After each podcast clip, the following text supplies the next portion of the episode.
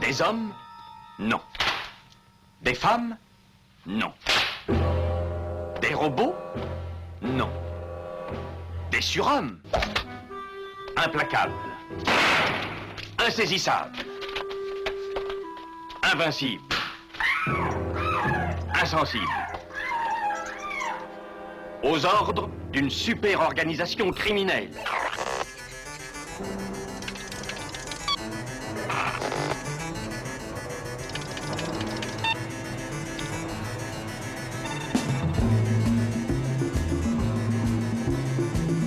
Impossible Rien n'est impossible pour... Culture prohibée.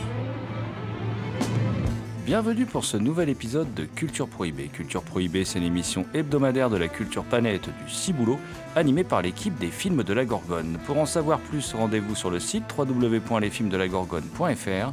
Nos précédentes émissions déjà diffusées sur cette antenne sont disponibles sur Deezer, iTunes, PodCloud et Spotify.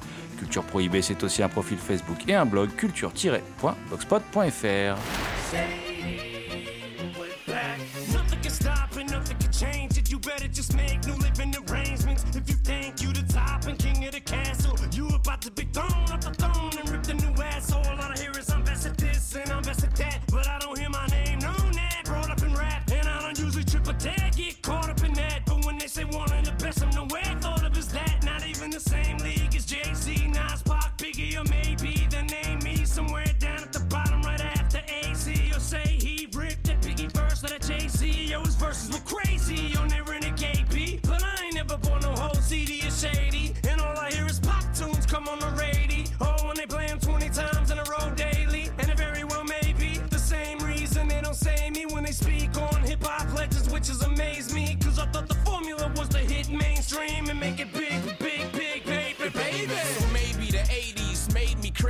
I've been trying to get my weight up since the A Slim Shady gave me the gate key, paved the way. So lately my stakes gets better each day. Replayed my relay race when I was chasing the A fee at 18. Eight years later, his voice in Beijing. No choice, I chase cream. So I eat.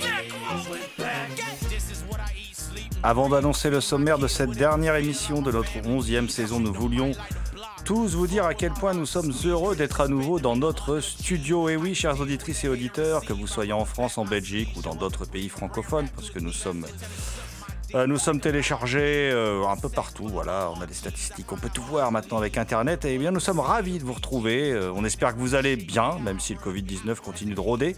Nous, on a décidé dans cet épisode de, causer de nos sorties de l'été. Quoi lire, quoi regarder pendant les deux mois à venir.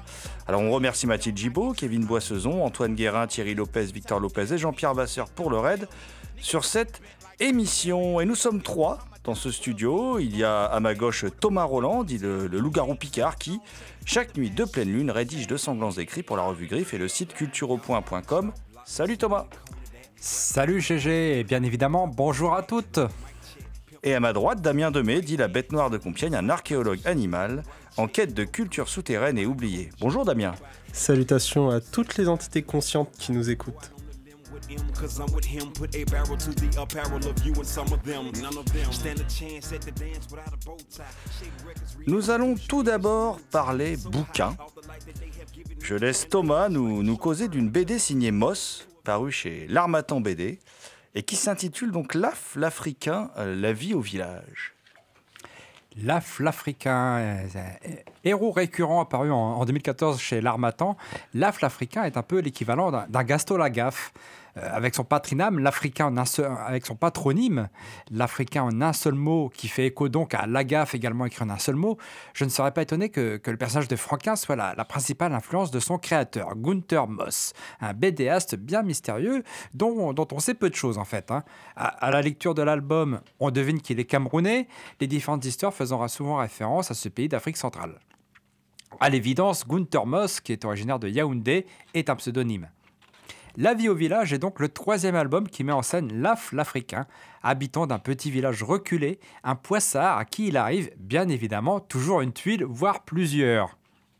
Amateur de foot, si vous voulez savoir comment se déroule un match de foot dans un petit village africain, comment l'équipe du Cameroun a remporté un match de la Coupe du Monde de 90 contre l'Argentine et Diego Maradona, cet album est pour vous. Au cours des multiples aventures de, de Laf l'Africain, Laf recevra un Français qui accompagne son épouse revenue au village, accompagnera un autre ami pour apporter la dot à la famille de sa fiancée, ira à la chasse, se disputera avec ses voisins, saura se faire respecter de ses épouses, car évidemment, Laf est un homme, un vrai. Laf, c'est le perdant qu'on aime bien, celui qui nous fait rire et, nous attendrit à la fois. Gunther Moss réussit un album drôle, au découpage dynamique, avec un trait assez personnel et parodique. L'humour se montre à la fois mordant, dénué de concessions, sans toutefois se montrer méprisant. Mais pour une BD d'humour, c'est parfois cruel. Certaines cases prouvent un regard, un point de vue assez féroce sur certains, sur certains thèmes, notamment ce qui touche les animaux. Bien sûr, qui dit humour dit cliché, et la vie au village en déglingue quelques-uns, dépeint quelques personnages croustillants, se moque un peu des puissants, décrit les us et coutumes de ce petit village avec dérision. Lave se voit ainsi être au centre d'histoires de jalousie, de vengeance, de tromperie et de mensonges. Tout cela toujours sous l'œil malgré tout bienveillant de Moss, qui signe un très bon album de BD d'humour, très drôle, qui se lit très bien. D'ailleurs, euh, la première histoire intitulée Le match, qui raconte le déroulement d'un match de foot au village, se révèle très amusante. Je pense d'ailleurs acheter, euh, ça m'a- tellement plu que je pense d'ailleurs acheter les, deux premiers euh, volumes de L'Afle africain, tellement je trouve ça sympathique. Eh bien, écoute, en tout cas, tu nous as donné envie de, lire ce- cette BD qui se situe donc dans le sillage de Franquin, ce qui est toujours une bonne chose. Euh, moi, je vais rester dans la BD avec le comics Sad Weekend, qui est, qui est un hors-série de la saga Criminal, hein, qui, est paru chez Delcourt, qui paraît chez Delcourt d'ailleurs, hein, qui, est, qui est une saga où vous pouvez euh, toujours avoir tous les volumes. C'est signé Ed Brubaker au scénario, Sean Phillips au dessin. Et cette fois-ci, à la couleur, c'est Jacob Phillips, parce que d'habitude, c'est Elisabeth Breadweiser, et moi, je préfère quand c'est Elisabeth Breadweiser. Je- Là, je trouve que c'est euh, les couleurs de, Jacob Phillips mettent un peu moins en valeur le, trait de Sean Phillips. Alors, qu'est-ce que ça raconte? Alors, c'est un, on n'est pas dans la saga criminelle habituelle avec euh, des numéros à suivre. Voilà, là, on est euh, dans des petites, euh, dans, de- dans des petites affaires, euh, des, des- des- des- comme l'équivalent de nouvelles en fait, une nouvelle mis, mis en, mise en image. Et là, c'est rigolo parce que c'est, c'est un petit côté, voilà, comment dire. Euh, BD dans la BD, voilà. C'est-à-dire qu'on a, euh, c'est l'histoire de Hall Crane. Enfin, c'est, c'est pas l'histoire de Hall Crane, c'est l'histoire d'un ancien assistant de Hall Crane qui est un dessinateur de comics et il avait un assistant qui était un jeune homme qui l'a dégoûté du métier de dessinateur, voilà, tellement il était insupportable. Hall Crane, c'est une légende oubliée des, des- comics. Alors le, le personnage Hall Crane, personnage de fiction, mais il vit entouré euh, dans la BD de Brubaker de vrais auteurs de comics hein, dans cette BD. Et donc euh, Crane, il est insupportable. C'est un sale type, il est alcoolique, il fume comme un pompier, il est vraiment euh, très dur, euh, il a jamais un mot tendre pour les gens qui sont autour de lui. Et euh, Crane est invité à un Comic Con pour recevoir une distinction. Voilà. Et il se trouve qu'il il exige du Comic Con d'avoir comme assistant euh, ce type-là. Et on va découvrir pourquoi, parce que derrière, bien sûr, il y a une histoire criminelle. Euh, il a besoin de lui pour il doit se servir de lui pour quelque chose. Je ne vais pas vous en dire plus. Euh, si ce n'est qu'on retrouve, ben, comme toujours chez Brubaker, cette faculté, cette facilité qu'il a à mélanger. Euh, le polar classique avec des, éléments de culture populaire, euh, voilà, des, ch- des choses qu'on avait déjà vues dans l'excellent Fondu au noir où il invitait Dacier à la mettre dans la BD, enfin voilà, des, des, pareil, des, personnages réels mélangés à la fiction, euh, c'était très très intéressant. Alors c'est pas du niveau de Fondu au noir qui est un chef-d'œuvre, hein, l'une des meilleures BD de Brubaker et Sean Phillips, mais je ne saurais que vous euh, conseiller, hein, que vous conseillez cette BD donc qui s'appelle Sale Weekend et qui est disponible chez Delcourt et qui est donc signé Ed Brubaker, Sean Phillips et Jacob Phillips. Mais assez parlé BD. euh, je vais laisser Thomas vous, causer d'un livre, euh, d'un livre qui semble-t-il a tapé dans l'œil d'un certain Jordan Peele. En effet, je vais parler de Lovecraft Country de, de Matt Ruff. Matt Ruff, qui n'est pas un inconnu en France, euh, parce que quatre de, ses romans ont déjà été traduits, parmi lesquels un, Un requin sous la lune euh, en folio SF, La proie des âmes chez Point ou encore Bad Monkeys que l'on peut trouver chez 1018. Euh, Matt Ruff aborde à travers ses écrits différents genres comme la science-fiction, le policier ou le fantastique, comme pour le livre qui nous intéresse aujourd'hui, même s'il est vendu sous la bannière fantasy. En effet, en 2019, Lovecraft Country, son sixième roman à ce jour, euh, se voit le- le prix du site consacré à la fantasy sur tout support, elbakin.net, du meilleur roman de fantasy traduit. L'intrigue se situe dans les années 60, dans les États-Unis ségrégationnistes, et suit une famille assez proche, celle d'Atticus Turner. Vétéran de la guerre de Corée, Atticus Turner a quitté Chicago pour vivre en Floride, mais il reçoit un courrier de son père, avec qui il entretient une relation plutôt orageuse, hein, et qui l'incite à revenir à Chicago. Son père, visiblement, semble l'appeler à l'aide ou quelque chose comme ça. Euh, une fois sur place, il apprend que son père est parti depuis quelques jours avec un blanc, ce qui étonne Atticus, étant donné que son père a quelques comptes à régler avec les blancs. Euh, le jeune homme part alors, à la recherche de son père, accompagné de son oncle George et d'une amie d'enfance, Laetitia, en route vers une mystérieuse ville reculée, Ardam, et non pas Arkham, Ardam. Véritable hommage aux écrits de Lovecraft, mais aussi aux romans de science-fiction de l'époque auxquels il y fait référence, Atticus étant un fervent lecteur non seulement de Lovecraft, mais de J.J. Ballard et d'autres auteurs euh, de cette trempe. Lovecraft Country propose une lecture assez originale de la ségrégation. À travers le périple de ces trois personnages, Matt décrit bien la difficulté de se déplacer dans un pays où le racisme est la norme, où être noir et être arrêté par un shérif pour une broutille revient à risquer sa vie si l'on dit un mot de trop. En fait, même si Lovecraft est convié dans le titre, il n'y a pas de, dieu indicible, de créature tentaculaire dans le roman. L'originalité réside surtout dans le, fait qu'il associe l'idéologie ségré- ségrégationniste avec les cultes de sorciers qui ont soif de pouvoir. Et pour arriver à leur fin, ces sorciers n'hésitent pas à utiliser ou sacrifier les populations noires. Le livre est écrit dans un style assez simple, avec un peu d'humour, sans que cela ne l'empêche d'être particulièrement réaliste quand il s'agit de décrire les violences racistes. Matt Ruff dépeint avec précision la vie de ses descendants d'esclaves, les histoires de dettes que les esclavagistes ont contractées en exploitant leurs aïeux, les questions de réparation ou d'accès à la citoyenneté. En fait, le roman se découpe en, plusieurs parties qui s'attachent à différents personnages, tous de la même famille ou alors des proches de la famille, qui se retrouvent dans, les filets d'un seul et même homme, Caleb Braithwaite, sorcier qui cherche à, à s'accaparer le pouvoir de toutes les loges de son ordre du pays. Au cours de ces différentes aventures, on y croise des policiers racistes, des récits d'émeutes, des fantômes, on visite des planètes lointaines et les coins les plus reculés des États-Unis, ce qu'on qualifiera aujourd'hui l'Amérique de Trump. Ce- Cependant, les personnages et les situations s'avèrent complexes et loin de tout traitement stéréotypé. Le livre se révèle d'une double actualité plus que brûlante. Dans un premier temps, parce qu'il s'inscrit dans la contestation suite aux différents meurtres racistes qui font encore malheureusement la une des, informations aux États-Unis, mais aussi parce qu'il est adapté à la télévision sous la forme d'une série par un certain Jordan Peele, comme tu viens de le dire, euh, euh, GG. Bon, seulement d'après la boîte d'annonce, euh, j'ai l'impression que l'univers de Lovecraft sera un peu plus présent apparemment avec la présence d'un peu plus de créatures que dans, le roman, où on est plus dans un fantastique euh, ésotérique.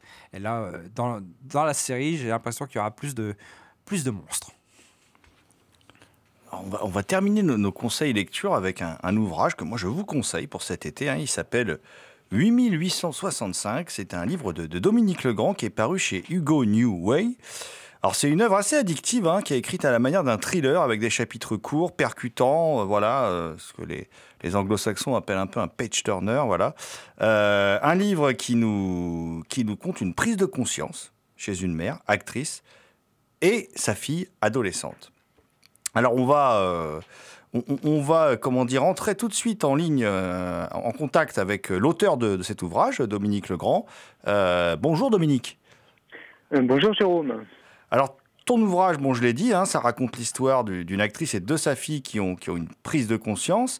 Alors si je dis que le livre est édité aussi avec le, le soutien de euh, l'association L214, on, on va peut-être un peu mieux saisir un peu euh, l'univers dans lequel évolue l'ouvrage.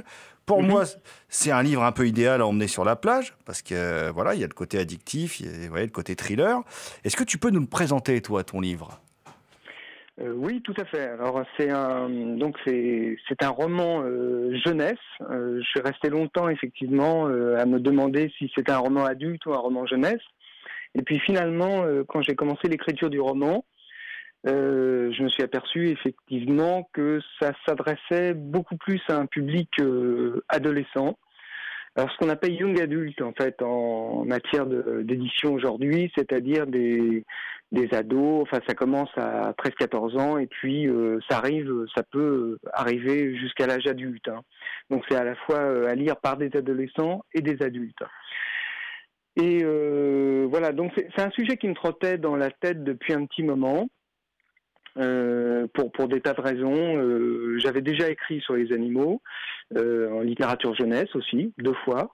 Un roman qui parlait d'un qui parlait d'un chat où je mêlais effectivement la vie d'un chat et la vie de et un, un épisode qui avait été vécu par mon, mon grand-père pendant pendant la guerre. Et puis euh, récemment, en 2018, j'ai écrit une nouvelle aussi qui euh, qui avait comme sujet un, cochon cette fois-ci. Et c'était euh, un recueil de nouvelles qui prenait des animaux, qui prenait des animaux euh, euh, pendant la Première Guerre mondiale. Voilà, qui fallait illustrer euh, dix animaux justement qui avaient eu un rôle important pendant la Première Guerre mondiale. Alors bien sûr, il y avait des pigeons, il y avait des chevaux, il y avait des chiens, il y avait toutes sortes d'animaux. Et j'avais pris un cochon qui servait de mascotte d'un régiment. Sauf qu'au bout d'un moment, effectivement, le, cochon, on se demandait, il grossissait à vue d'œil. Est-ce qu'il avait encore un rôle de mascotte ou est-ce qu'il pouvait remplir les assiettes Et euh, bon là, je suis parti sur une direction, euh, sur une direction opposée, enfin opposée différente, tout au moins. Et euh, ce qui m'a vraiment interpellé euh, dans, dans l'écriture de ce roman, euh, ce sont effectivement les vidéos euh, qui ont été postées, enfin qui sont postées régulièrement par L214 depuis plusieurs années maintenant, et qui, euh, qui des vidéos qui ont été tournées euh, bien sûr à, l'insu euh, du personnel des abattoirs et qui effectivement dénoncent des, des conditions à la fois de transport absolument abominables, d'élevage, de transport et de bien sûr d'abattage qui sont d'une d'une cruauté sans nom qui sont euh, qui sont très très euh, très éprouvantes, euh, enfin vraiment traumatisantes effectivement pour les animaux qui vont euh, qui vont être abattus et à la fois pour le pour le personnel qui, qui vit euh, et qui travaille dans ces conditions-là. Et euh, j'ai été terriblement impressionné par ces vidéos, à tel point que j'en ai, euh, j'en ai changé mon mode alimentaire. J'ai arrêté euh, depuis maintenant plusieurs années de, de consommer de la viande. Alors, il m'arrive encore de consommer de temps en temps du poisson, euh, voilà, pas systématiquement à tous les repas, et parfois des semaines où je mange ni, ni poisson euh, ni viande. Enfin, de la viande, j'en mange plus depuis quelques années, mais euh, enfin pas de pas de poisson forcément pour euh, pour substituer. Et, euh, et voilà, je suis parti dans une idée de euh, l'histoire d'une femme, effectivement, qui est qui est comédienne, donc qui a une trentaine d'années, qui vit à milieu de, cet univers de maltraitance des animaux, qui a une fille qu'elle élève seule à Paris, et qui a connu un peu une période de une traversée du désert, on pourrait dire, et sa carrière reprend. Euh, donc elle, euh, elle se met, elle est en tournage d'un film, et puis euh, au cours d'un week-end, elle se, rend avec avec sa fille chez ses grands, chez ses parents qui habitent en Normandie. Et en fait, elles, ont l'habitude d'aller près d'un champ et elles vont, on peut dire, se, se prendre d'amitié, d'affection pour finalement une vache et son veau qui sont dans un champ à côté, à côté d'elles et à côté de chez eux. Et, euh, elles y régulièrement. Et puis un jour, elles arrivent dans, ce champ et euh, elles vont assister à, l'enlèvement du veau, si on peut dire, par, euh, par deux, fermiers qui, viennent sans ménagement euh, prendre le veau de cette vache, le mettre dans une camionnette et puis finalement le séparer de, sa mère. Et ça va créer une sorte de traumatisme en fait non seulement chez l'adolescente, mais aussi chez la mère, chez cette comédienne. Et à partir de, ce fait qui est anecdotique, qui, doit se produire un millier de fois euh, euh, dans les champs de Normandie, Bretagne et autres, euh, en fait, il se fait que ces deux personnes qui sont des qui sont des Parisiens, qui sont pas forcément habitués à ce type de scène qu'on peut voir naturellement à la campagne. Cette mère et sa fille sont extrêmement impressionnés. Ils vont prendre finalement conscience d'une réalité qui existe, dont elles n'ont pas euh, forcément, euh, euh, qu'elles n'avaient pas réalisé jusqu'ici, qui est celle en fait de euh, de la maltraitance envers les animaux, non seulement pour obtenir de, enfin envers les vaches, non seulement pour obtenir de, la viande, mais aussi pour obtenir euh, pour obtenir du lait. hein. les, vaches qu'on qu'on engraisse et qu'on euh, à qui on, fait faire des veaux à répétition, euh, parce qu'une vache qui n'attend pas de veau, elle peut pas fournir de lait. Donc, euh, euh, à force de, euh, pour, pour obtenir du, lait en permanence, il faut que ces, ces vaches soient allaitantes. Donc, elles attendent constamment des veaux. Et elles vont découvrir en fait cette, cet aspect de la l'agriculture, qui est une agriculture intensive, hein, qui est voilà, pas tout à fait le, le reflet de toute l'agriculture en France, mais une grosse partie quand même. Et voilà, ils vont prendre conscience et ça va devenir un combat personnel, si on peut dire, euh, puisqu'elles vont se mettre dans le dans l'idée de, sauver cette vache et un de ses veaux, parce que bon, elle va avoir encore un autre veau après cette vache, euh, voilà, de, son, de sauver cette vache et son veau euh, finalement du destin qu'il est promis, c'est-à-dire l'abattoir. Voilà le, point de départ en fait du, roman.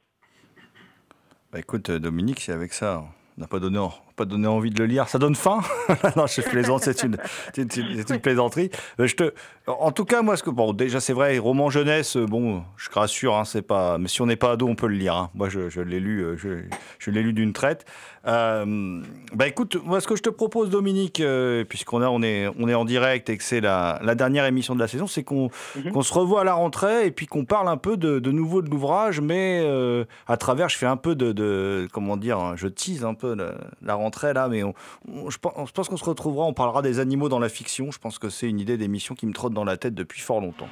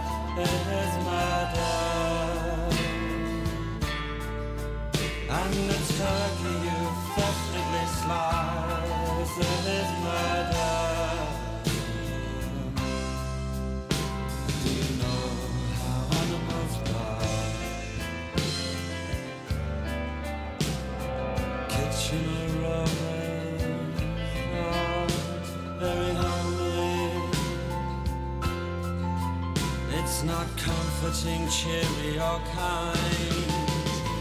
It's sizzling blood and the unholy stench of murder. It's not natural, normal, or kind. The flesh you so fancifully fry. The meat in your mouth as you savor the flavor of murder.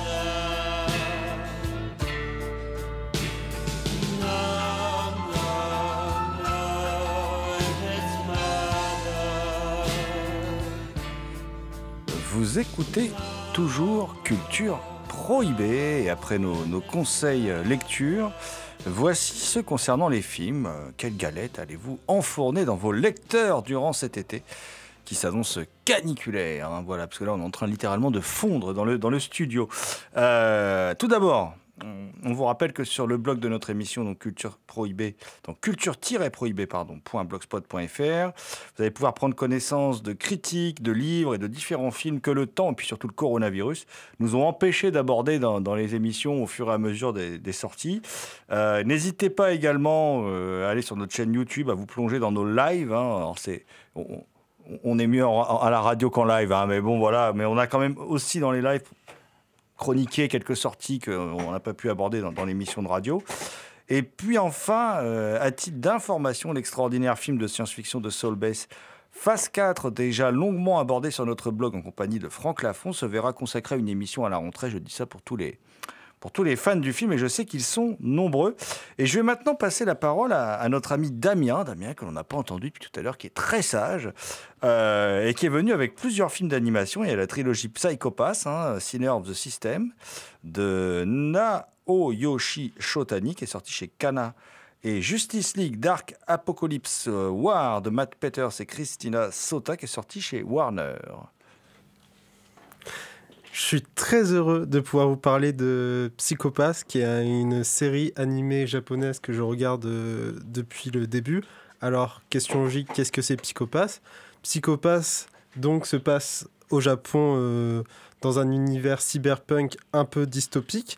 Dans cet univers-là, le Japon s'est fermé à un moment après une crise et tout son système juridique est fait par ce qu'ils appellent le système Sibyl qui est en gros un gros ordinateur qui peut lire le psychopath des gens. Et donc, le psychopath, puisqu'on y vient, c'est en fait un- une échelle qui permet d'estimer une personne si elle est mentalement saine ou bien proche de la folie. Et donc, ceci s'expérimente à travers des couleurs qui sont indiquées. Tout le monde, normalement, a un certain psychopathe ni euh, sain dans tous les jours, et ceux qui ont un niveau élevé se font à ce moment-là arrêter par la police. Et l'une des choses qui rend cette série iconique, ce sont les armes utilisées par les policiers, qui s'appellent des dominateurs, qui, qui ces armes contrôlent le psychopathe des gens face à qui il se trouve. Si le psychopathe est bas, l'arme reste en veille. S'il est élevé, l'arme passe en paralysie. Et s'il est très élevé, l'arme passe littéralement en désintégration de la personne en face. Les policiers qui utilisent ces armes sont en deux groupes. Vous avez un premier groupe qui sont les inspecteurs de police qui mènent l'enquête et euh, les exécuteurs qui sont des personnes qui ont un psychopathe élevé mais qui ont subi soit, euh, soit qui sont allés dans les hôpitaux pour être traités et qui ont ensuite été intégrés en tant qu'exécuteurs, soit ce sont des anciens inspecteurs qui, à force de côtoyer les meurtres et la folie des gens, ont eu un psychopathe qui est devenu sombre. Et donc, de base, la série... euh, de base, la série avait seulement deux saisons et un film, et ces trois films qui viennent de sortir annoncent en fait une troisième saison qui va bientôt débarquer. Donc, dans ces trois films, ça nous permet d'explorer en fait le monde qui s'est développé, parce que dans les, dans les premières séries, ce qu'on avait, c'était essentiellement le Japon, qu'est-ce qui s'y passait, et les films en fait restent un peu au Japon, mais aussi ex- euh, s'attardent sur regarder le monde, qu'est-ce qu'il est devenu, et j'aime particulièrement l'avenir euh, des casques bleus de l'ONU l'une des grandes forces de Psychopath, c'est qu'ils arrivent à mêler. euh, c'est qu'ils reprennent les codes en fait de ce qu'on peut avoir dans les séries de les séries policières euh, anglaises ou américaines qui sont très bien faites et toute euh, la SF telle que le Japon l'a connue avec Ghost in the Shell ou encore Akira. Donc ce qui fait de Psychopath une fusion entre Luther ou True Detective et Blade Runner, ce qui en donne un, ré- un résultat vraiment excellent. Et ce qui est vraiment très. euh, ce que je trouve absolument génial avec cette série, c'est que justement, en plus d'avoir tout ce côté policier, ils y intègrent les codes de tout ce qui est réflexion philosophique. Car l'arme ne peut arrêter une personne uniquement si le système Sibyl reconnaît qu'elle a un psychopathe élevé. Ce qui veut dire que parmi les premières saisons, on se retrouve avec des criminels qui ont un, qui psychopathe très faible et ça empêche les inspecteurs de police en fait d'arrêter les meurtriers. Et c'est une série qui pose beaucoup de questions philosophiques, mais j'aime beaucoup celle-ci qui en fait euh, comment on arrête Monsieur Tout le Monde, comment on arrête quelqu'un qui dont le système judiciaire lui-même reconnaît instantanément qu'il est innocent malgré tous les crimes qu'il commet? Donc les films, pour moi, c'est avant tout quelque chose qui est adressé aux fans, puisque la saison 3 euh, va bientôt sortir, mais d'après les images des trailers et des teasers, on ne retrouvera pas forcément les personnages des premières saisons. Et donc, si vous êtes un fan de Psychopass, mettez la main sur les films. Si vous n'êtes pas un fan de Psychopass, alors je ne sais pas ce que vous attendez pour aller regarder cette série animée qui est absolument géniale. Et je suis toujours aussi heureux de vous parler de Justice League Dark Apocalypse War de Matt Peter et de Christine, Christia Sota, qui est en fait pour moi une véritable claque, je m'y attendais pas. Si vous voulez, c'est un film qui clôture 10 ans de DC Animated Universe.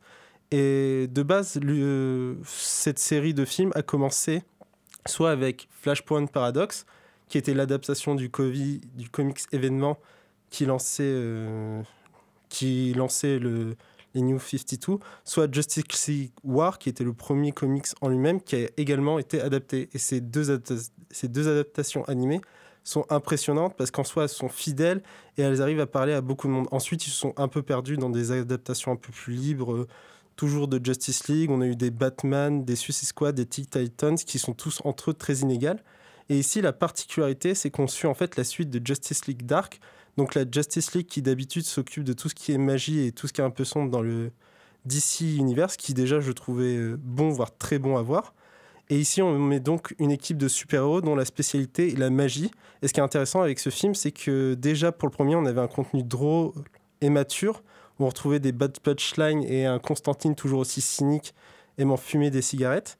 Et dans Justice League War Apocalypse, c'est surtout un scénario assez particulier parce que le film commence justement sur la Justice League, surtout à Trinité, Superman, Wonder Woman et Batman, qui appellent tous les membres pour aller arrêter Darkseid avant qu'ils mettent euh, à plan une exécution toujours terrible. Et en fait, la bande-annonce en soi est très floue et je suis désolé de devoir vous gâcher les dix premières minutes parce que ce qui se passe, c'est que la Justice League du coup débarque sur Apocalypse et euh, Darkseid et son armée massacrent, tuent, déchiquetent, éborgnent, démembrent tous les membres de la Justice League qui ont tenté de qui ont voulu essayer de l'arrêter et tous ceux qui ne sont pas tués sont asservis, notamment Batman qui devient son fidèle bras droit. Et en fait, dès l'introduction, on a affaire à un univers brutal et très dur à voir. On se retrouve avec une Terre dévastée, vu qu'après que Darkseid ait vaincu la Justice League, il se dit bah je vais me faire la Terre. Et du coup, le film commence exactement après 10 minutes, deux ans après que Darkseid ait tué toute la Justice League et asservi la Terre. Et, asservi la Terre. On se retrouve donc avec une histoire infernale autour des survivants. Et c'est un film brutal, sanglant, très pessimiste. On a un DC euh, Universe qui est très sombre, noir et absorbant, un peu comme un trou noir. Et c'est une véritable épreuve de le regarder. C'est ce qui rend ce film incroyable, vu que je m'attendais pas à ce que DC d'un coup se dise euh, toute la noirceur qu'on n'a pas mis dans les, promis, dans les précédents films, on va la ressortir maintenant. Darkseid est un méchant qui est montré dans toute sa puissance, sa cruauté et même sa stratégie. Et le film offre la pire fin possible qu'on pouvait donner à un univers étendu. Et je crois pour moi que c'est une très bonne fin. Et j'ai vraiment hâte de voir ce qu'ils vont faire par la suite, vu le résultat qu'ils viennent de nous offrir. Ah ben écoute, euh, au moins ça fait un peu plus rêver que, que les versions euh, euh, live, hein, voilà, faites pour le cinéma, qui sont quand même assez catastrophiques. Euh, Thomas, toi tu es venu avec dans ta besace une adaptation, euh, ma foi quand même méconnue, hein, de, de Boris Vian. Oui, euh, L'écume des jours, de, adapté par, par Charles Belmont en 1968. Ah, c'est donc euh, l'adaptation du roman, euh, du célèbre roman L'écume des jours, hein, qui raconte l'histoire de, de, quatre ou cinq jeunes qui, qui découvrent la vie, en fait, qui découvrent la- la- la- l'amour, la, maladie, la vie. Enfin, c'est un, peu un, roman d'initiation. Et donc, Charles Belmont le, le met en image. Et c'est une adaptation plutôt libre, hein. c'est pas une une adaptation littérale comme l'a fait euh, l'horrible Michel Gondry. euh, que- que- Le, le film est horrible, mais Michel Gondry est pas horrible, sois pas comme ça Thomas, si, tu il es est- dur, tu il es est, dur. il est horrible, Michel Gondry. Il est horrible. C'est un clipper. hein, je le rappelle, c'est un clipper. Euh, et, euh, euh, voilà, tu m'as fait perdre le fil. euh, J'ai perdu le fil. Donc, euh, c'est une adaptation plutôt libre. Euh, qui n'est pas euh, littérale euh, au sens strict du terme.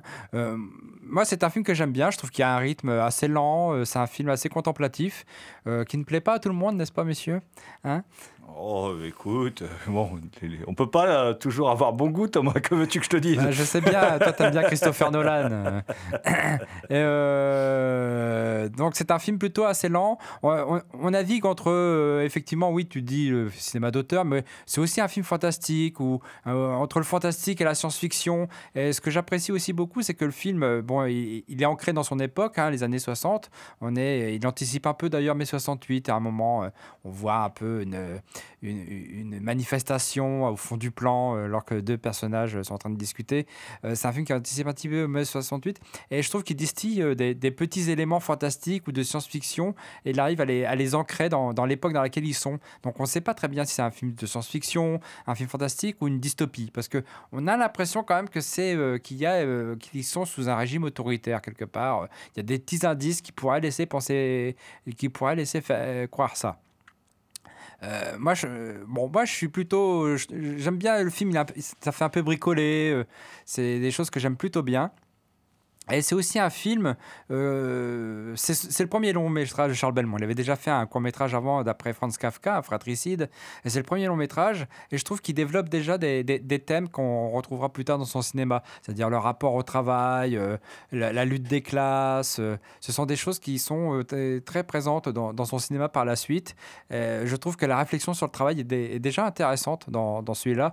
Aussi le, rapport à l'administration médicale, à, à- à tout ce, à tout ce système-là que moi je trouve pas inintéressant dans le film. Moi je trouve que le film se suit bien. C'est un beau cinémascope. Je trouve qu'il y a des idées de mise en scène. Euh, moi je trouve que c'est un bon film. Eh bien Thomas, on va, finir sur cette note concernant ce film, parce que je crois que Damien, euh, Damien est comme moi, il n'a pas accroché à l'univers du film. Euh, Non, je suis pas rentré dans le film, mais je suis assez d'accord avec euh, Thomas sur un point qui était justement que quand je regardais le film, je trouvais ça assez drôle. De- On avait un, un univers étrange euh, qui tirait sur le fantastique. Il y avait vraiment des moments où j'avais l'impression de voir des pointes euh, de science-fiction, un peu comme euh, ce que ferait, euh, un peu comme euh, Fahrenheit euh, 451 de Truffaut, si je ne m'abuse, qui reprenait un peu cet élément que j'aime beaucoup, qui est se dire on va faire du futurisme, on prend un peu les objets qu'on a du quotidien, comme des camions qui finalement sont, on essaie de les transformer en objets futuristes, mais nous on voit bien que c'est des vieux camions et j'aime beaucoup euh, ce côté-là. Mais oui, euh, pour le coup, je suis pas rentré euh, dans le film. Mais je suis aussi d'accord, encore une fois, avec Thomas sur ce point-là, c'est qu'il y a des visuels qui sont vraiment charmants et très beaux à regarder.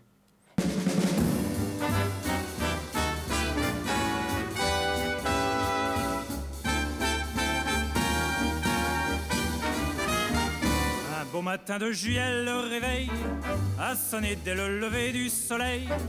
Et j'ai dit à ma poupée, faut te secouer, c'est aujourd'hui qui passe. On arrive sur le boulevard sans retard pour voir défiler le roi de Zanzibar. Mais sur le champ, on est refoulé par les agents. Alors j'ai dit, on n'est pas là pour se faire engueuler, on est là pour voir le défilé. On n'est pas là pour se faire assommer, on est venu pour voir le défilé.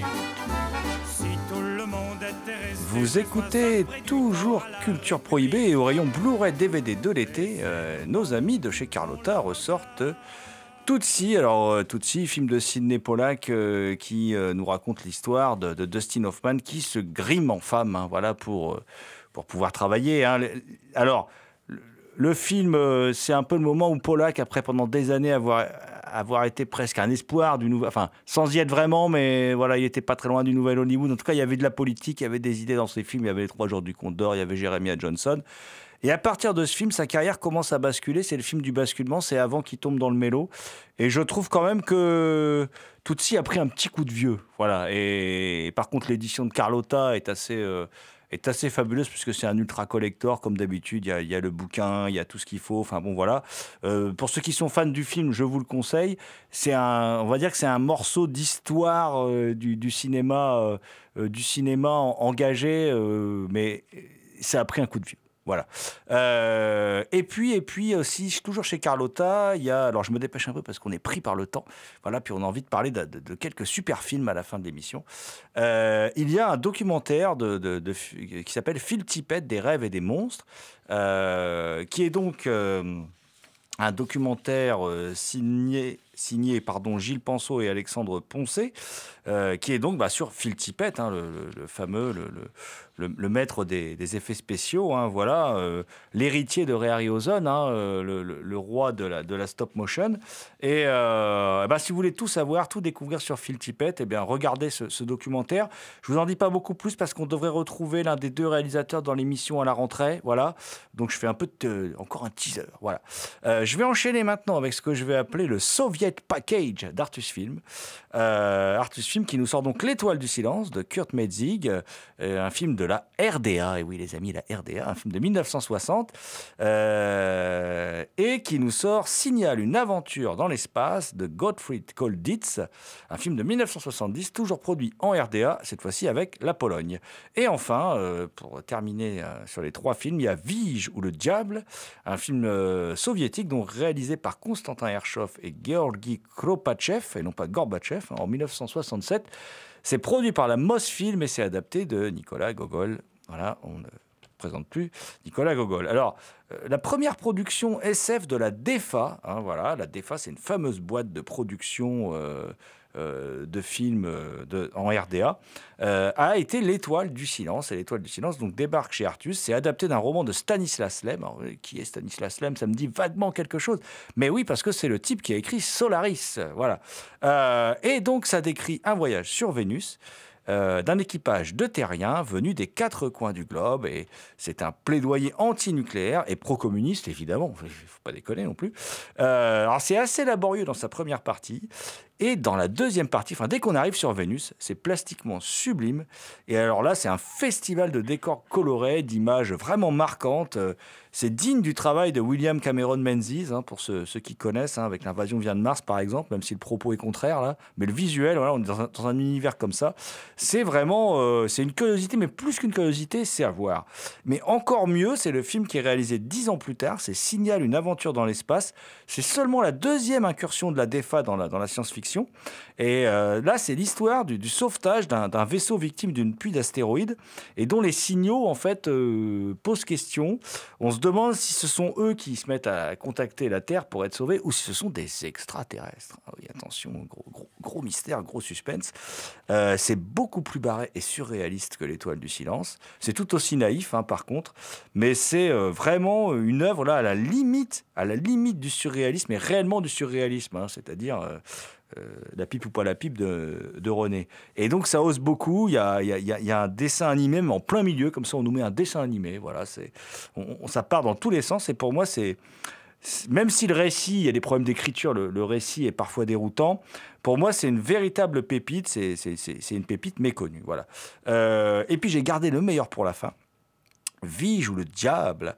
Euh, Vige ou le diable, qui est un, film soviétique, un, film incroyable, qui raconte l'histoire d'un- séminariste euh, qui, euh, bon, bah, le, week-end, rentre chez lui, hein, voilà, avec ses amis, et puis il, ils se mettent à embêter, enfin, ils, se- perdent, et puis ils sont obligés d'aller dormir quelque part, et donc ils, ils crient comme ça dans la nuit, dans la, dans, la, Russie sauvage, voilà. Euh, et, lui, c'est un cosaque qui n'a peur de rien, voilà, il le dit toujours dans le film, en fait, il est très effrayé, hein, mais bon, il dit toujours qu'il a peur de rien. Et euh, il- trouve refuge euh, dans la mm, vieille ferme d'une vieille dame, voilà. Chacun a des endroits différents de la, ferme. Et, là, et là, la, la nuit, le Cosaque, qui est surnommé le philosophe, parce que c'est le, c'est visiblement c'est c'est un haut gradé, si j'ose m'exprimer ainsi, dans la bande de séminaristes qui est là. Et euh, il, se, il se retrouve confronté à cette vieille dame. Il croit que cette vieille dame vient pour consommer, euh, faire l'acte de chair. hein, voilà. Il lui dit non, madame, non, madame, voyons, voyons. Et là, euh, tout à coup, ben non, c'est une sorcière. Elle, comment dire, elle l'ensorcelle. Elle monte sur son dos, ils se mettent à aller dans le ciel, ils voyagent comme ça et tout. Et puis elle se, comment dire, il arrive à s'en débarrasser. Il la laisse vaguement pour morte. Elle se transforme en une très belle jeune femme, voilà. Et quelque temps plus tard, euh, il y a un homme dans un village reculé qui demande à ce qu'il vienne euh, prononcer euh, les derniers sacrements de sa fille décédée. Et ça va être trois nuits infernales pour lui parce que cette fille décédée, ben c'est c'est cette sorcière en fait. Voilà, cette charmante jeune femme, c'est cette sorcière. Et donc il va avoir à subir, à combattre des démons comme ça pendant pendant trois nuits. C'est un c'est un film pour moi fabuleux, très très beau. Euh, quand je regarde ce film, j'oublie, j'oublie tout. Voilà, je suis complètement transporté dans le film. C'est d'une beauté plastique euh, sidérante. Et euh, je trouve que c'est un film unique que j'avais découvert gamin en regardant Cinéma de quartier de Jean-Pierre Dionnet. Je l'ai revu avec le même plaisir. Je ne l'avais pas revu depuis que je l'avais vu gamin. Et pour moi, je, trouve que c'est vraiment un grand film fantastique, n'est-ce pas Thomas?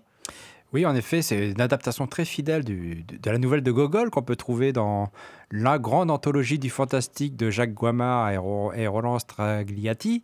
Euh, et euh, c'est un film qui est euh, effectivement très étonnant parce que à la, fin, il y a plein de monstres. Il y a plein de monstres qui, sortent, qui sortent des enfers pour aller punir cet homme parce qu'en fait, c'est une punition qu'on lui donne là. Quelque part. Et euh, c'est un film qui est, très, qui est effectivement très étonnant euh, face à ça, cette multitude de monstres qui apparaissent euh, dans, les, dans le dernier quart d'heure. hein. Et c'est un film effectivement qui est très beau plastiquement, comme tu le dis, et qui est, qui est un classique du, cinéma russe fantastique, effectivement.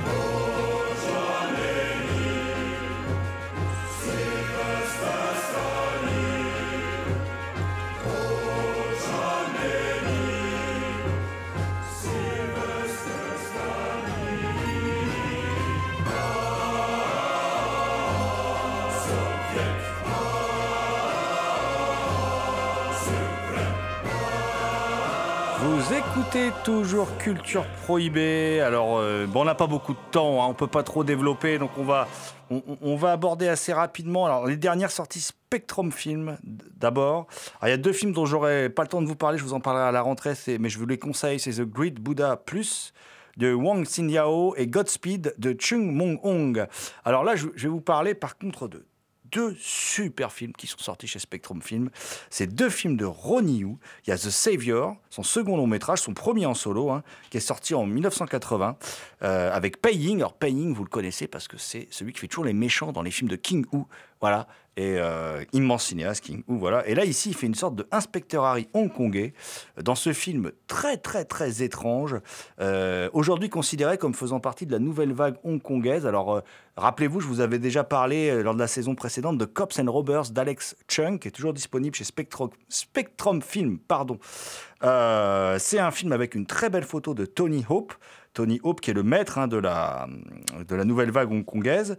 Euh, alors, nouvelle vague hongkongaise, c'est quoi? C'est-à-dire, c'est des, des films dont on a l'impression qu'ils sont tournés, voilà, enfin, ils sont- on n'a pas l'impression, ils sont tournés dans la rue, ils sont tournés, ils sont tournés avec un style documentaire, mais en même temps aussi un style très travaillé. hein, euh, on le voit durant toute la première partie du film parce que là, c'est inspecteur Harry hongkongais. Aux premières parties du film, il poursuit un mec sur un toit, il le descend. Et il y a une science du découpage, du montage qui est extraordinaire. Les- les premières minutes sont très impressionnantes. Après, on lui file un coéquipier et il doit traquer un tueur en série. Alors là aussi intéressant parce que le tueur en série, il est filmé comme dans les films de De Palma, comme dans les films de John Carpenter aussi. Il y a un mélange aussi avec le giallo parce que Ronnie Yu, il a, il a passé une partie de sa jeunesse aux États-Unis. Donc il a une esthétique bien particulière. Et ce qui est intéressant aussi, c'est que c'est un tueur. euh, On sait tout de suite qui c'est, hein, le tueur. C'est- un fils de bourgeois qui a vécu un trauma. euh, et euh, ce fils de bourgeois, en fait, s'en prend vraiment au lumpen prolétariat parce qu'il assassine des prostituées. Voilà. Donc, et va, euh, va mener son enquête. Alors, c'est un, c'est un peu bancal au niveau de l'écriture. Alors, on n'a pas énormément le temps de développer, mais enfin, en tout cas, je vais vous dire que c'est c'est un film. Bon, l'intro est superbe, euh, grande science du découpage. Et euh, en plus, la thématique du tueur en série à l'époque était jamais abordée dans le cinéma. Donc, euh, je vous conseille grandement grandement ce film The Savior, ce film de Ronnie Yu qui en plus est un incunable, un introuvable. hein. voilà, même en VHS, très compliqué à trouver. Et dix films plus tard, en 93, on retrouve Yu pour son chef-d'œuvre. C'est euh, bien sûr avec Le Maître d'Armes aussi, qui est un grand film hein, avec Jet Li, qui est sorti en 2006. C'est un film de Wuxiapan qui transpose donc Roméo et Juliette euh, dans l'univers du Wuxiapan. C'est The Bride with White Hair. Voilà, Euh, film de 93 avec une narration ambitieuse, complexe, tout en flashback, avec euh, des grandes ellipses, parfois des flashbacks dans le flashback. Enfin, c'est, voilà, il faut, il faut suivre. C'est un formidable travail de studio avec une esthétique euh, magnifique, euh, j'ai envie de dire presque magique, comme le sujet du film où les teints ocre et les tons, bleutés s'affrontent comme ça. Euh, bon, faut pas être allergique au Wuxiapan et puis euh, à la grandiloquence, par contre, du, cinéma HK, où- y compris par moments, il y a des scènes érotiques qu'on dirait tout droit sorties d'un téléfilm de deuxième partie de soirée euh, d'M6 des années 90, érotique soft, voilà. Euh, et c'est quoi cette histoire? Ben, c'est, une histoire toute simple. Le héros qui est campé par Leslie Chung, hein, qui s'appelle Cho Yi-Hang, fait partie, alors l'histoire n'est pas toute simple en fait, je dis ça comme ça, fait partie de la secte Wu-Tang, qui est une des huit sectes qui euh, dirige euh, la Chine euh, pour la dynastie, euh, de, pour l'empereur et la dynastie Ming. Et au début du film, il est vieux, on voit que des gens, de, des soldats de l'empereur viennent, récu- veulent récupérer une plante qui pousse tous les, tous les 20 ans, à qui on, on donne des pouvoirs, des vertus curatrices, et il les tue tous les trois dans un déluge de sang, des geysers de sang, évidemment. Et on découvre son histoire, et en fait, il était tombé amoureux de la louve, une, euh, donc, euh, qui va devenir The Bride with White Hair, hein, la, femme aux cheveux blancs, la, fiancée aux cheveux blancs, voilà, la mariée aux cheveux blancs, plus exactement. Et euh, en fait, il tombe amoureux de cette femme, mais il de tomber amoureux d'elle, puisque elle, c'est la grande exécutrice des gens qui ont été bannis des sectes et qui sont en fait des hérétiques et qui veulent renverser le, pouvoir chinois. Et donc, leur histoire d'amour est impossible et ça va, bien sûr, mal se finir. Et il y a une suite qui est en bonus qui s'appelle The Bride with White Hair 2 qui est avec le film. Donc, voilà, c'est plus anecdotique, c'est réalisé par le monteur du premier film. Voilà, et c'est moins extraordinaire, on va dire. Voilà.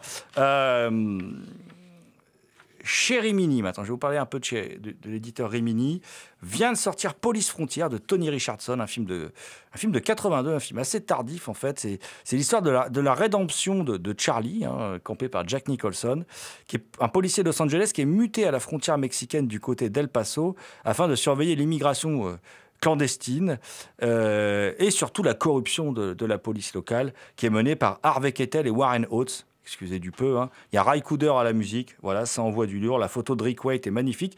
C'est celui qui a fait la photo, par exemple, du Cobra de George Pan Cosmatos. Et euh, bah, c'est l'histoire d'une rédemption. C'est la, rédemption, euh, la rédemption d'un homme. Voilà. Et c'est un film qui fait écho qui fait écho aussi à la situation actuelle avec le mur, hein, avec le Mexique et, tout le délire de Trump là-dessus. Euh, donc, euh, à voir absolument pas un film facile. hein, Voilà. Euh, euh, point limite aussi de Sidney Lumet, 1964, grand film également. avec, alors, l'histoire est simple, à la suite d'une erreur technique, un groupe de bombardiers nord-américains Vindicator, représenté par des, des convers B-58 Hustler, reçoit l'ordre d'atomiser Moscou. Voilà. Euh, le président des États-Unis, campé par Henry Fonda, aidé de ses généraux et de ses conseillers, va tout faire pour convaincre les soviétiques qu'il s'agit d'un incident et empêcher le déclenchement d'une guerre générale nucléaire. Alors, il y a plusieurs personnages très attachants. C'est un huis clos, hein, voilà, qui se passe dans la salle des commandes. C'est incroyablement tendu, ça dure presque deux heures. Sidney Lumet et son fameux style invisible, comme en parle, euh, co- comme parle comment dire, Jean-Baptiste Torret dans, les bonus. Là, il est, au summum. Il y a des, il y a des scènes d'une tension incroyable. Le découpage est incroyable.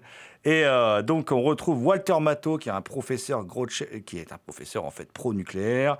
On retrouve euh, Dan O'Hurley, qui, fait le général euh, Blackie, qui est très intéressant. Et il y a Larry Hagman et JR dans un petit rôle, puisqu'il est, il est le, comment dire, le traducteur en russe du président euh, états-unien. Euh, et il a pas, c'est pas facile parce qu'ils sont réunis dans un tout petit bunker, une toute petite pièce, et c'est très tendu. Et Henri Fonda est sublime, superbe. Voilà. Euh, et puis je vais m'arrêter là parce qu'on a, on n'a pas beaucoup de temps. Et euh, je voulais vous parler de le, si- le sillage de la violence de Robert Mulligan, toujours chez Rimini, que j'ai reçu hier. Je vous en parlerai plus longuement dans les émissions de rentrée. Et je voulais terminer les sorties Rimini avec Incubus de John Hough, qui, est, euh, qui vient de sortir, qui est quand même un, film euh, assez incroyable, un, un film d'horreur, hein, voilà, de 1981, avec euh, en gros une incube, enfin un incube fornicateur, voilà, et qui et qui comment dire attaque, viole en fait ses victimes et les laisse pour mortes. Et euh, donc un grand film que ce Incubus, enfin un grand film, un grand film d'horreur très très méprisé, pas aimé de la, critique quand il est sorti, et un film vraiment flippant avec John Cassavetes qui est, qui est excellent, John Ireland euh, aussi qui est, qui est- pas mal dans, un rôle de flic. John Cassavetes c'est un toubib un peu, un peu étrange. Et euh, je vous conseille ce film, je crois que Thomas tu, tu aimes beaucoup aussi, ce- c'est Incubus de John Hough. Ah oui, c'est un film très malsain. Donc un grand film, euh, grand film malsain qu'on vous conseille avec la fin qui est quand même euh, assez, euh, assez glaçante, un film très violent. Iris Bray n'aime pas. Euh, on va terminer, on va terminer ce, ce tour des- d'horizon des, des sorties de l'été avec quelques films plus politiques. Il y avait euh, Queen and Slim de Melina Matsoukas qui est sorti chez Universal, mon petit Damien. Oui, Queen and Slim de Mélina que j'ai pu voir en salle euh, quand elles étaient encore ouvertes, qui est vraiment d'actualité. Pour résumer très rapidement, c'est l'histoire d'un rendez-vous Tinder qui tourne très mal. Donc Queen est la fille et Slim le garçon. Et alors que Slim ramène Queen, un policier l'arrête pour le fouiller. Et ce qui va se passer, c'est que Queen, qui est justement avocate, va justement tenter de filmer la scène, va demander au policier pourquoi est-ce qu'il arrête. La situation va dégénérer quand le policier va tirer par ailleurs sur Queen. Slim va essayer de se défendre et va tuer le policier par accident, ce qui va conduire à un road trip. Et ce que j'aime beaucoup avec ce film, c'est euh, non seulement qu'il est très équilibré dans son discours, mais aussi qu'il récupère les codes typiques américains avec tout ce qui est road trip, crime et bandit. Et j'aime beaucoup sa quête de liberté. Eh ben merci, Damien. Alors il y avait, aussi euh, Mo Better Blues de Spike Lee qui est ressorti et Jungle Fever. Alors Mo Better Blues sur l'univers du jazz, premier film de Spike Lee avec Denzel Washington, film de 90. Pas extraordinaire, voilà, c'est pas c'est pas mon préféré. Euh, je trouve que à la revoyure, Jungle Fever sur une histoire d'amour impossible, puisque euh, entre deux personnes de deux mondes différents, est beaucoup plus intéressant. Mais là encore, on essaiera d'en reparler plus longuement à la rentrée, puisqu'on est pris, pris par le temps et qu'on voulait terminer par l'excellent et méconnu Blue Collar de Paul Schrader, euh, qui est un, film extraordinaire, voilà, où, trois, ouvriers et amis, Zek, interprété par Richard Pryor, Jerry par euh, Harvey Keitel et Smokey par Yafet Koto, travaillent dans une usine de voitures à Détroit. Et une nuit, ils ont l'idée de voler euh, le coffre-fort qui est dans le bureau du syndicat local. Voilà.